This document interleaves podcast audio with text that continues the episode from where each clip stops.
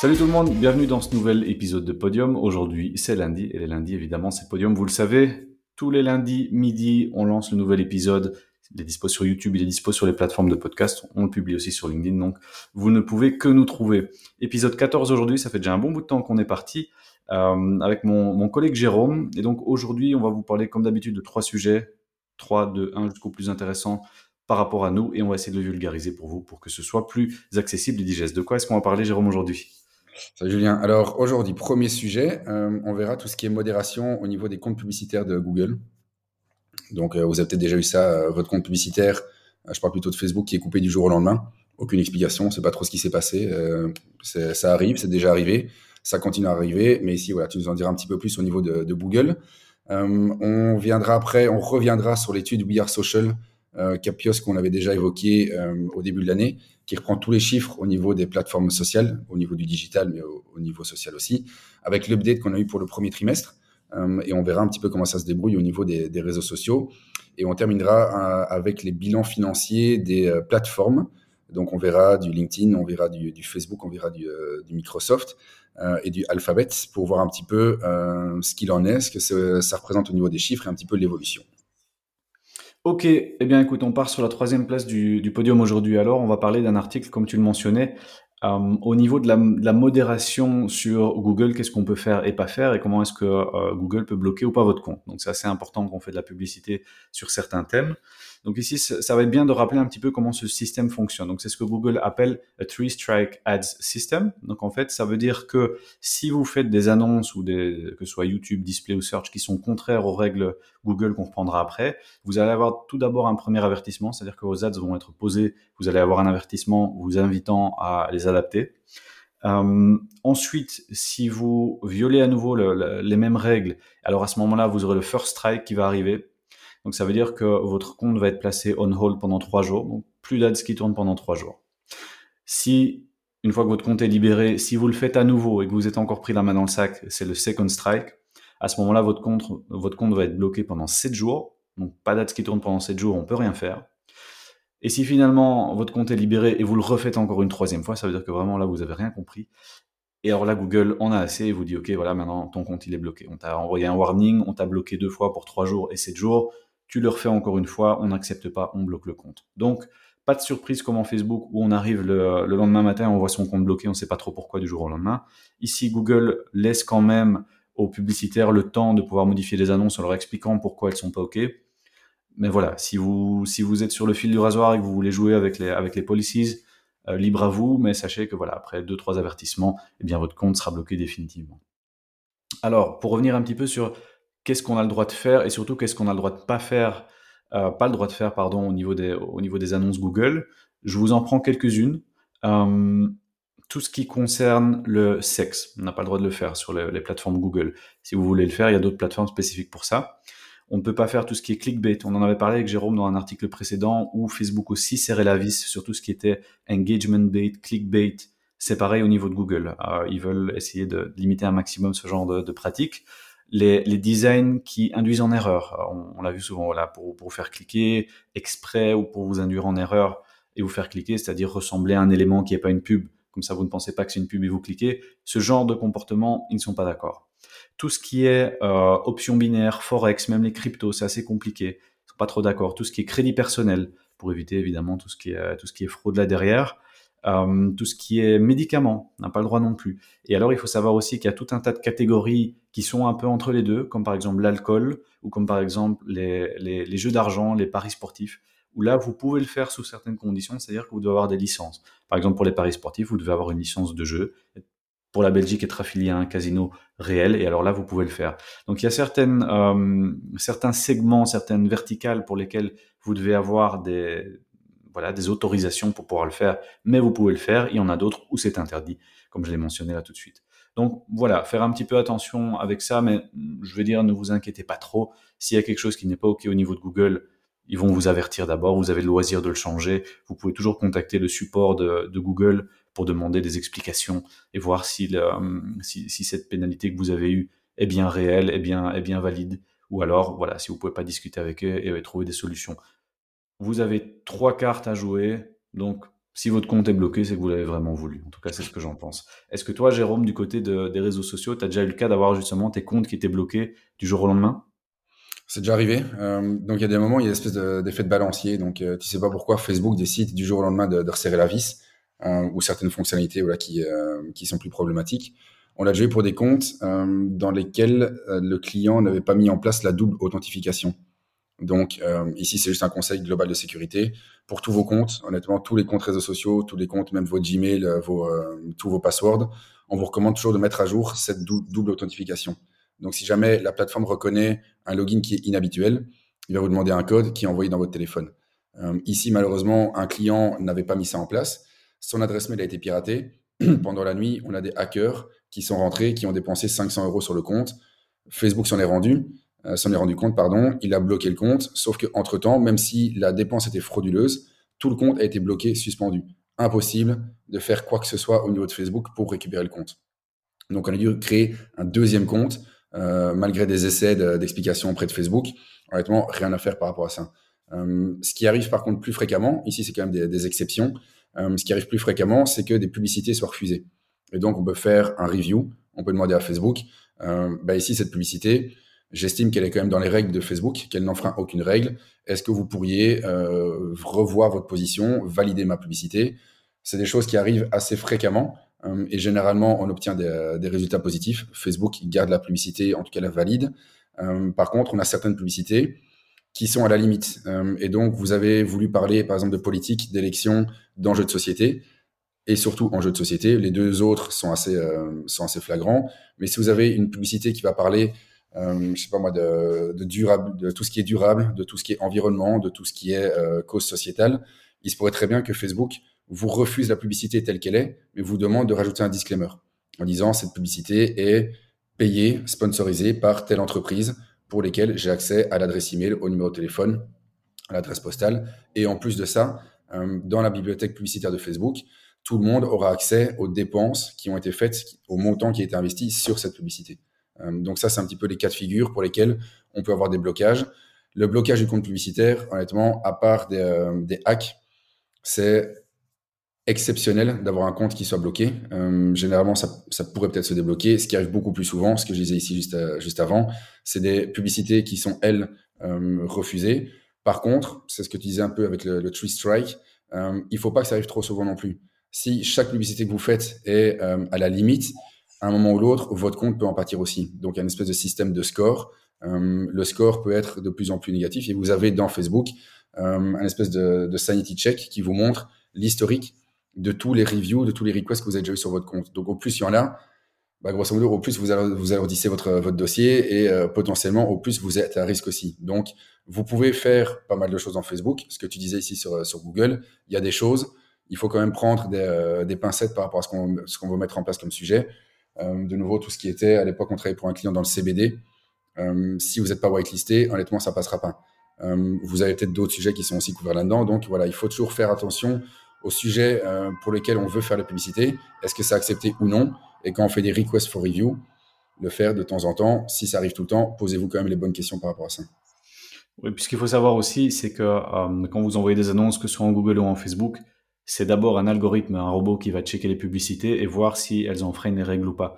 Et alors, à partir du moment où vos ads sont, par exemple, euh, désactivés ou ne sont pas acceptés par les plateformes et que vous faites un appel, eh bien là, justement, un humain va venir regarder les, les annonces et dire, voilà, ben, ça, j'estime effectivement que c'était pas bon, l'algorithme avait raison, ou non, en effet, en effet, avec ce contexte-là, vous pouvez le faire. Donc, n'oubliez pas aussi, c'est pas quelqu'un chez Google qui vous veut du mal, non, c'est d'abord des robots et des algorithmes qui, qui décident en fonction des règles qui sont, qui sont mises dans ces algorithmes. Ok, je te propose qu'on passe sur le, deuxième article de, ce podium aujourd'hui, les chiffres We Are Social, euh, toujours une étude super intéressante pour voir un petit peu ce qui se passe en, Belgique.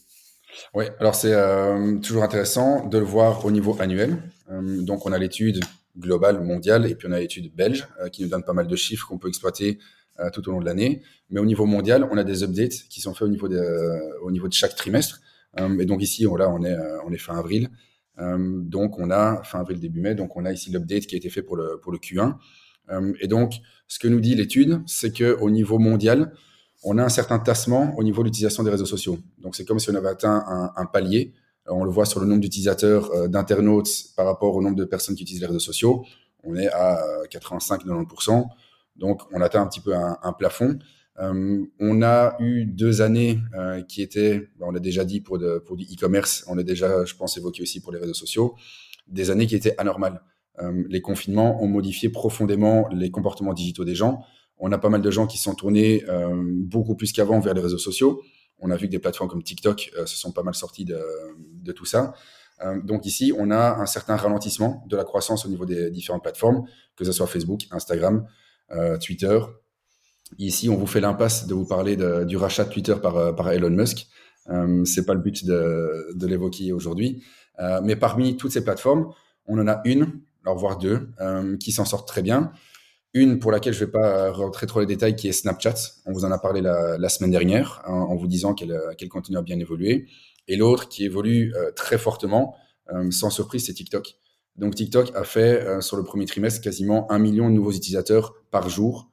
Donc ça vous donne un petit peu une, un volume ici des utilisateurs. c'est plus 10% sur un trimestre. Donc c'est quand même assez, assez dingue comme chiffre. Donc voilà, on a des plateformes qui arrivent à un certain niveau, qui, qui sont voilà, qui plafonnent, et d'autres qui continuent à exploser. On va se dire ok, voilà, TikTok, ben, ça, ça atteint un certain volume d'utilisateurs, ça ira pas plus loin. Ben non, ça continue à grandir. Et par contre, ce qui est le plus intéressant, euh, et c'est des choses qu'on évoque assez peu, euh, sur lesquelles on a assez peu de prise, où les gens n'ont peut-être pas, bien conscience, c'est que euh, dans TikTok, on a aussi un système d'achat in-app. Donc on peut acheter, on peut remercier des créateurs en achetant des, petits cadeaux. et donc grâce à ça, il y a plus de 600 millions de dollars qui ont été dépensés sur la plateforme, sur TikTok, pour acheter des crédits, pour remercier des créateurs de contenu. Et donc, on peut acheter donc on achète des coins, on va acheter de la monnaie virtuelle. Je ne vais pas comparer ça à des NFT ou quoi que ce soit, c'est juste j'achète des crédits qui sont convertis en monnaie TikTok. Avec ça, je peux offrir des objets à les personnes qui ont, qui ont créé du contenu. Et donc, tout cet écosystème d'achat in-app, de personnes qui vont acheter des crédits, bah, ça représente sur un trimestre plus de 600 millions de, dollars. Et si on le combine avec L'autre application chinoise qui appartient aussi à ByteDance, on est à 850 euh, millions de dollars dépensés sur les plateformes. Euh, donc voilà, c'est assez dingue. Euh, et c'est, je trouve, assez intéressant de voir TikTok d'une autre manière, de voir TikTok sous l'angle, ben voilà, création de contenu, tout ce qu'on a déjà pu raconter par rapport à TikTok, mais aussi par rapport à l'aspect dépenses dans la plateforme. J'achète des crédits, avec ces crédits, je vais rémunérer d'autres personnes, je vais offrir des petits cadeaux. c'est des choses je pense que la plupart d'entre vous euh, et, toi et moi aussi, Julien, qu'on a, on en a parlé un petit peu, c'est pas des choses avec lesquelles on est plus familière, ou en tout cas le chiffre était euh, en soi assez interpellant. Donc je sais pas ce que tu en penses par rapport à ça, tout ce qui est in-app. Ça me fait penser aussi à, bah, c'est ce qu'on voit déjà beaucoup depuis des années dans les jeux vidéo, où tu pouvais acheter des, crédits dans les jeux vidéo pour acheter de nouveaux items. Je prends l'exemple de, certains jeux de guerre où voilà, vous pouviez acheter, euh, enfin vous payez sur le PlayStation Store ou le Xbox Store et vous pouviez acheter des, des armes ou des véhicules ou autres pour jouer dans les jeux, ou des costumes aussi dans les jeux, et ça se fait beaucoup. Donc c'est vraiment l'économie dans les jeux était vraiment déjà quelque chose de très très développé. Ici, ce que TikTok a fait, c'est que euh, ils ont amené ça au niveau d'un réseau d'un réseau social finalement, ou plutôt que d'acheter des, items dans des dans des jeux, euh, vous remerciez des créateurs pour le contenu qu'ils produisent en leur achetant, comme tu dis, des choses à l'intérieur de l'app. Euh, donc non, c'est assez intéressant et bah, effectivement là-dedans, euh, TikTok est, grand gagnant évidemment puisque d'une part ils vendent la publicité comme tous les autres, mais d'autre part ils ont aussi cette économie à l'intérieur de leur propre plateforme avec, le, avec leur monnaie et c'est ce qu'on peut acheter pour les créateurs sur lequel évidemment ils prennent un pourcentage donc ça leur permet de finalement double monétiser leur application au lieu de simplement la monétiser avec la publicité. Donc encore ouais bravo eux pour, sur ce coup-là parce qu'ils sont vraiment adaptés à ce qui se passe aujourd'hui, à ce qui se passe dans le jeu vidéo, à ce qui se passe ailleurs. ils sont pas fermés dans leur plateforme en disant voilà, on est juste un autre réseau social et on va faire comme les autres réseaux sociaux. Non, on dit on, on est un nouveau réseau social et qu'est-ce qu'on peut faire de pour se démarquer des autres et pour finalement avoir un business model qui soit un petit peu différent de ce qui se passe ailleurs et qui puisse ne pas reposer juste sur la publicité, mais reposer peut-être aussi sur autre chose. Et quand on voit le volume que ça génère derrière, on parle presque en milliards sur un trimestre de, choses achetées dans l'app, c'est fou. Euh, donc, qu'est-ce que ça va donner dans les, mois et années à venir? Qu'est-ce qu'on va pouvoir faire d'autre finalement que acheter des petits gadgets qu'on peut envoyer pour remercier un créateur? Je pense que c'est amené à évoluer et aller encore plus loin. Donc, euh, à ce niveau-là, est-ce que on peut peut-être se poser la question d'ailleurs, Jérôme, est-ce que ça va arriver dans les autres réseaux sociaux? Parce que c'est ce qu'on voit souvent hein, quand il y a une nouvelle nouveauté ou, un feature dans un des réseaux, ben, les autres qu'est-ce qu'ils vont faire souvent derrière? Ben, Ils disent ah, ben, tiens c'est intéressant comme euh, comme truc, on va peut-être le faire aussi. Donc est-ce qu'on verra ça dans les mois à venir dans d'autres plateformes? L'avenir nous le dira, mais je pense que c'est intéressant à garder à l'œil, ouais. Mais ce que tu disais, toi, le fait de, copier ça dans d'autres plateformes, tu l'as aussi d'une certaine manière. Euh, Twitter avait le programme Twitter Blue aussi, vois, de, pouvoir payer pour, pour avoir accès à plus de, ou des exclusivités en termes de contenu. Euh, Instagram est occupé à remodeler aussi son, euh, son algorithme pour mettre plus en avant les créateurs. Euh, et donc ici, c'est voilà, si vous étiez juste une personne qui partage des contenus, qui fait des petits gifs et tout ça, bah, vous serez déprécié. Ou si vous preniez votre TikTok pour le mettre sur, sur Insta, vous serez déprécié. On remet un focus sur les créateurs. C'est pas impossible, et je pense que ça avait été discuté aussi, euh, qu'il y ait des systèmes de micro-abonnement pour être en contact direct, exclusif avec des créateurs de contenu. Donc on voit toute cette monétisation euh, commence à se développer un petit peu partout. Il faudrait aussi évoquer Twitch. Je pense là-dedans, je suis pas suffisamment expert euh, sur le sujet, mais je pense que Twitch doit travailler aussi avec ce, ce genre de système. Mais on voit que on peut faire des micros achats euh, qui te donnent accès à des features qui sont un petit peu exclusives. Tu restes dans une plateforme qui est gratuite euh, pour une grosse majorité, mais on voit quand même un petit peu ce positionnement de euh, je vais faire des petits des petits micros achats. On va valoriser certaines choses, que ce soit du contenu. Et donc ici, on est dans les valorisations de, création de contenu. Et donc, c'est un petit peu le, point, ce que tu disais, de développement, je pense, pour pas mal de plateformes, de dire on a des gens qui créent du contenu, on va faire en sorte de les valoriser au niveau de l'algorithme, on va faire en sorte aussi que leurs audiences les valorisent en achetant des crédits, en leur donnant de l'argent, là où nous, en plus, en tant que plateforme, on peut aussi les financer, mais on va avoir une double source de financement possible auprès de certains créateurs de contenu qui sont les grosses locomotives qui apportent des utilisateurs sur la plateforme. Et puis c'est win-win aussi puisque finalement dans, cette équation tripartite tout le monde est content. C'est le, créateur va être poussé à continuer à produire du contenu parce qu'il est remercié euh, de, de, manière financière derrière. TikTok est content, la plateforme est contente parce que bah, prend une commission derrière certainement. Et de l'autre côté, euh, en tant qu'utilisateur, au lieu d'être utilisateur passif et juste consommer le contenu, on peut devenir utilisateur actif et justement euh, faire évoluer cette plateforme aussi en aidant les créateurs de contenu à continuer à produire du contenu. Parce que bah, c'est ce qu'on voyait beaucoup au niveau de, au niveau de YouTube. Quand vous regardez des YouTubeurs, bah, ils vous demandent toujours de, de vous abonner, de, de, suivre la page, de subscribe au channel parce que eux vivent de la publicité ou alors du sponsoring qu'ils font dans les vidéos de produits. Bah, ici, justement, en tant que, en tant qu'internaute qui visionne ce contenu, bah, plutôt que simplement le visionner et voir deux pubs pendant la vidéo YouTube et savoir que ça, ça rémunère le, le créateur, bah, vous allez pouvoir être actif et dire, OK, ce créateur-là, j'aime bien ce qu'il fait, je veux le soutenir voilà, je lui file des coins au, sein de la plateforme et ça va l'aider à pouvoir continuer à produire ce contenu. Donc, euh, je trouve non, je trouve ça vraiment très très intéressant et c'est un c'est un scope vraiment intéressant, un tournant qu'a pris TikTok à ce niveau-là. Donc, gardons mon œil là-dessus parce que je pense que ça c'est un, un modèle qui est amené à, à, se développer dans plus dans les réseaux sociaux peut-être ou, autre part, mais assez intéressant en tout cas. Toujours en restant sur le mode, le, le plus mode business, passons sur le, dernier article alors la, première place de ce podium aujourd'hui Hier, c'était bah, l'annonce des bilans financiers des, grosses boîtes tech. Euh, hier soir, le, le, 27. Donc, on a découvert les chiffres ce matin assez intéressants. On va vous les partager aujourd'hui. On va faire un focus sur Google, Bing, euh, LinkedIn et je pense, Jérôme, tu auras aussi quelques chiffres à nous partager sur Facebook. Alors, on va, on va partir ici. D'abord avec nos amis chez, Google. Donc, Google, vous le savez, fait partie du groupe Alphabet, comme Facebook et Instagram font partie du groupe Meta. Donc, on va parler d'Alphabet aujourd'hui. Alphabet pour le euh, premier trimestre 2022 annonce un revenu de 68 milliards de dollars. ok donc 68 milliards. Euh, et on peut se dire, ben voilà, tiens, Google fait plein de choses, Alphabet fait plein de choses. Quelle est la part de la publicité sur Google dans ces 68 milliards? Eh bien, la part est énorme. Dans ces 68 milliards, il y a 54,7 milliards de revenus qui a été généré avec la publicité Google. Donc on voit vraiment que c'est leur, c'est leur locomotive et que ça représente vraiment la grosse majorité des, des revenus qu'ils font. Euh, on peut aussi se poser la question, est-ce qu'on peut le comparer à 2021 Parce que c'est ce qu'on fait beaucoup, on en parle, 2020 et 2021 étaient des années euh, anormales. Est-ce que ça suit cette tendance ou pas? Eh bien, on voit que le, les, les, investissements et l'argent qui est dépensé en Google ne fait qu'augmenter. Donc ici, je vous disais, en Q1 2022, on a 54,7 milliards de revenus pour Alphabet, euh, pour tout ce qui est parti euh, Google Advertising, c'est 22% de plus que l'année passée pour la même période. Tu as 44 milliards l'année passée. Donc vous voyez, l'investissement euh, continue d'augmenter. Les publicitaires continuent d'investir dans les plateformes de plus en plus. Alors il nous donne aussi ici un petit breakdown de ces 54 milliards pour savoir finalement ben, dans quel outil Google a été dépensé cet argent le search arrive toujours en tête avec presque 40 milliards, d'accord, sur ces 54. Donc, Google Search et les plateformes search sont toujours les, plateformes qui ramènent le, plus de revenus, 24% de plus par rapport à l'année passée. Donc, vous voyez, c'est énorme, c'est un quart en plus.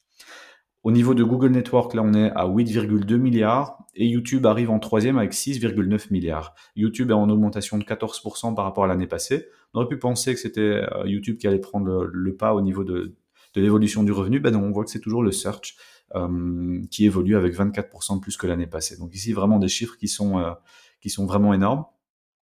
On nous donne quelques statistiques un peu supplémentaires ici. aussi, l'impact de la Russie et de la guerre en Russie. On peut se dire, ben voilà, à cause de la guerre en Russie et le fait que Google a arrêté la vente de publicité euh, sur le territoire, on peut se dire, ben voilà, est-ce que ça a eu un impact vraiment réel sur, euh, sur Google? Et en fait, on se rend compte que non, d'après les, revenus de, Google qui nous partagent, à peu près 1% de leurs revenus étaient générés en Russie en 2021. Donc le fait d'avoir arrêté les publicités là-bas, euh, bon, on parle quand même 1% de milliards, donc ça fait quand même beaucoup d'argent, on est d'accord, mais ça représente pas grand-chose au niveau de leur portfolio. Donc voilà, ça leur a pas fait euh, extrêmement mal. Euh, c'est plus euh, effectivement un, coup de pub.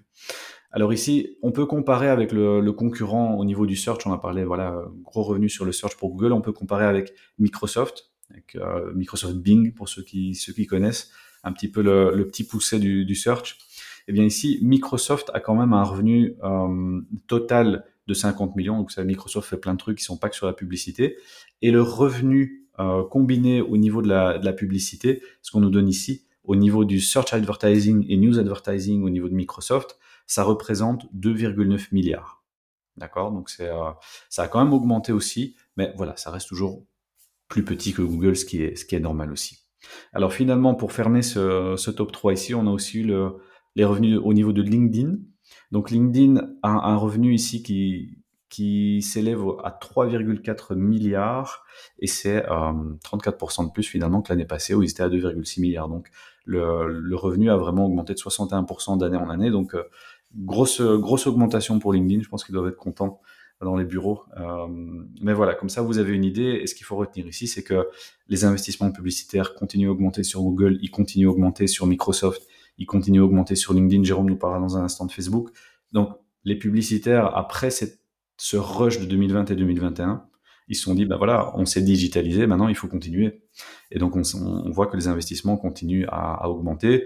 Qui dit plus de personnes qui font de la publicité sur ces plateformes, dit inévitablement une augmentation des coûts parce qu'il y a plus de compétition. Et donc, il ne faut pas s'attendre à ce que les coûts publicitaires aillent en diminuant, que les coûts par clic ou que les CPM aillent en diminuant. Je pense que c'est plutôt l'inverse qui va se passer. Je te passe la parole, Jérôme. Est-ce que tu as des chiffres au niveau de, de Meta? Oui, donc ici c'est bien Meta, hein, donc c'est pas uniquement Facebook, euh, c'est toute la plateforme de, du groupe. Euh, ils sont en augmentation aussi, donc euh, la tendance que tu évoques se confirme aussi. après, ça vaudra toujours la peine de comparer de trimestre en trimestre et de le faire aussi de manière annuelle. On a certains trimestres généralement qui sont peut-être un peu plus faibles. Q3 a toujours tendance à être un petit peu plus faible au niveau des investissements. ici, en tout cas sur Q1, ils font plus 7% par rapport à Q1 2021 ils sont à quasiment 28 milliards de, revenus.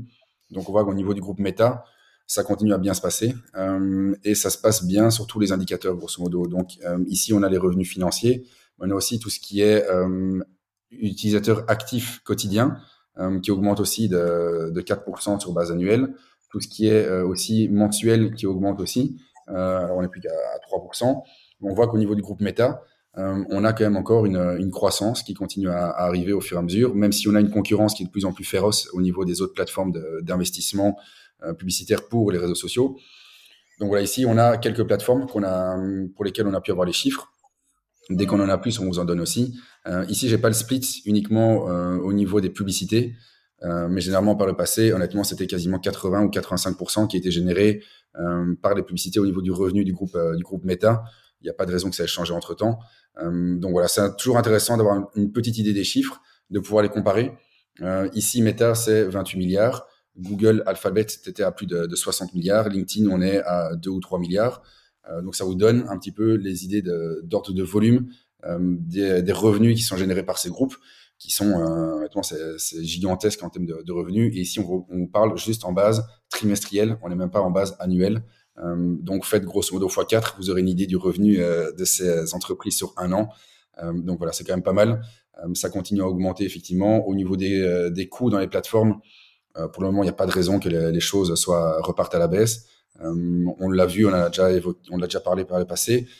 les coûts ont tendance à augmenter, peu importe les campagnes sur lesquelles vous allez vous situer on n'a pas une diminution pour le moment fondamentale et drastique des CPM, des CPC, euh, aussi des choses à suivre dans le futur. Oui, exactement. Et comme tu le disais, au niveau des chiffres Facebook, on, pense toujours que, et ce qu'on entend beaucoup aussi, c'est euh, Facebook est mort, euh, il y a TikTok qui arrive, il y a les autres plateformes qui, explosent et Facebook c'est fini. Puis quand on va regarder les chiffres réellement, on voit que oui, il y a des, il y a parfois des, petits bugs au niveau de, au niveau de Facebook. Il y a, voilà, il passe dans la presse, il y a des, il y a des mauvais articles, des genres de choses, mais on voit que finalement derrière, les publicitaires font toujours confiance à la plateforme. Le revenu continue d'augmenter, pas aussi fort que des, que des jeunes plateformes qui ont encore beaucoup de, de parts de marché à prendre, bien sûr, mais les revenus continuent à augmenter, la base d'utilisateurs finalement ne diminue pas, même si elle augmente plus de 20% à chaque trimestre, eh bien elle augmente toujours de quelques pourcents, mais quelques pourcents de millions, de centaines de millions de milliards d'utilisateurs, ça fait toujours beaucoup. Et donc, euh, comme on le disait avec Meta, faut pas vendre la peau de l'ours avant de l'avoir tué. Euh, ils sont toujours là, ils font toujours du revenu, ils ont toujours une base d'utilisateurs qui augmente. Effectivement, la concurrence est féroce, donc euh, c'est bien aussi pour la compétition de voir un petit peu où le, où le, où le média est dépensé. Mais donc effectivement, ici, on voit une plus grosse augmentation des dépenses sur Google que sur, euh, que sur les plateformes Meta. Mais voilà, Meta reste toujours euh, dans, dans, ce, dans ce média mix un des, un des deux plus gros acteurs. Mais écoute Jérôme, je te remercie pour cet épisode bien intéressant. C'était chouette d'une fois parler de chiffres de ces plateformes. On parle toujours beaucoup de techniques et d'actualités et de news qui sortent. Bah là, une fois faire un, faire un focus sur les chiffres, je trouve que c'était aussi intéressant. Et on se, euh, on se retrouve la semaine prochaine, toujours le lundi. Salut Jérôme. Ciao, salut Julien.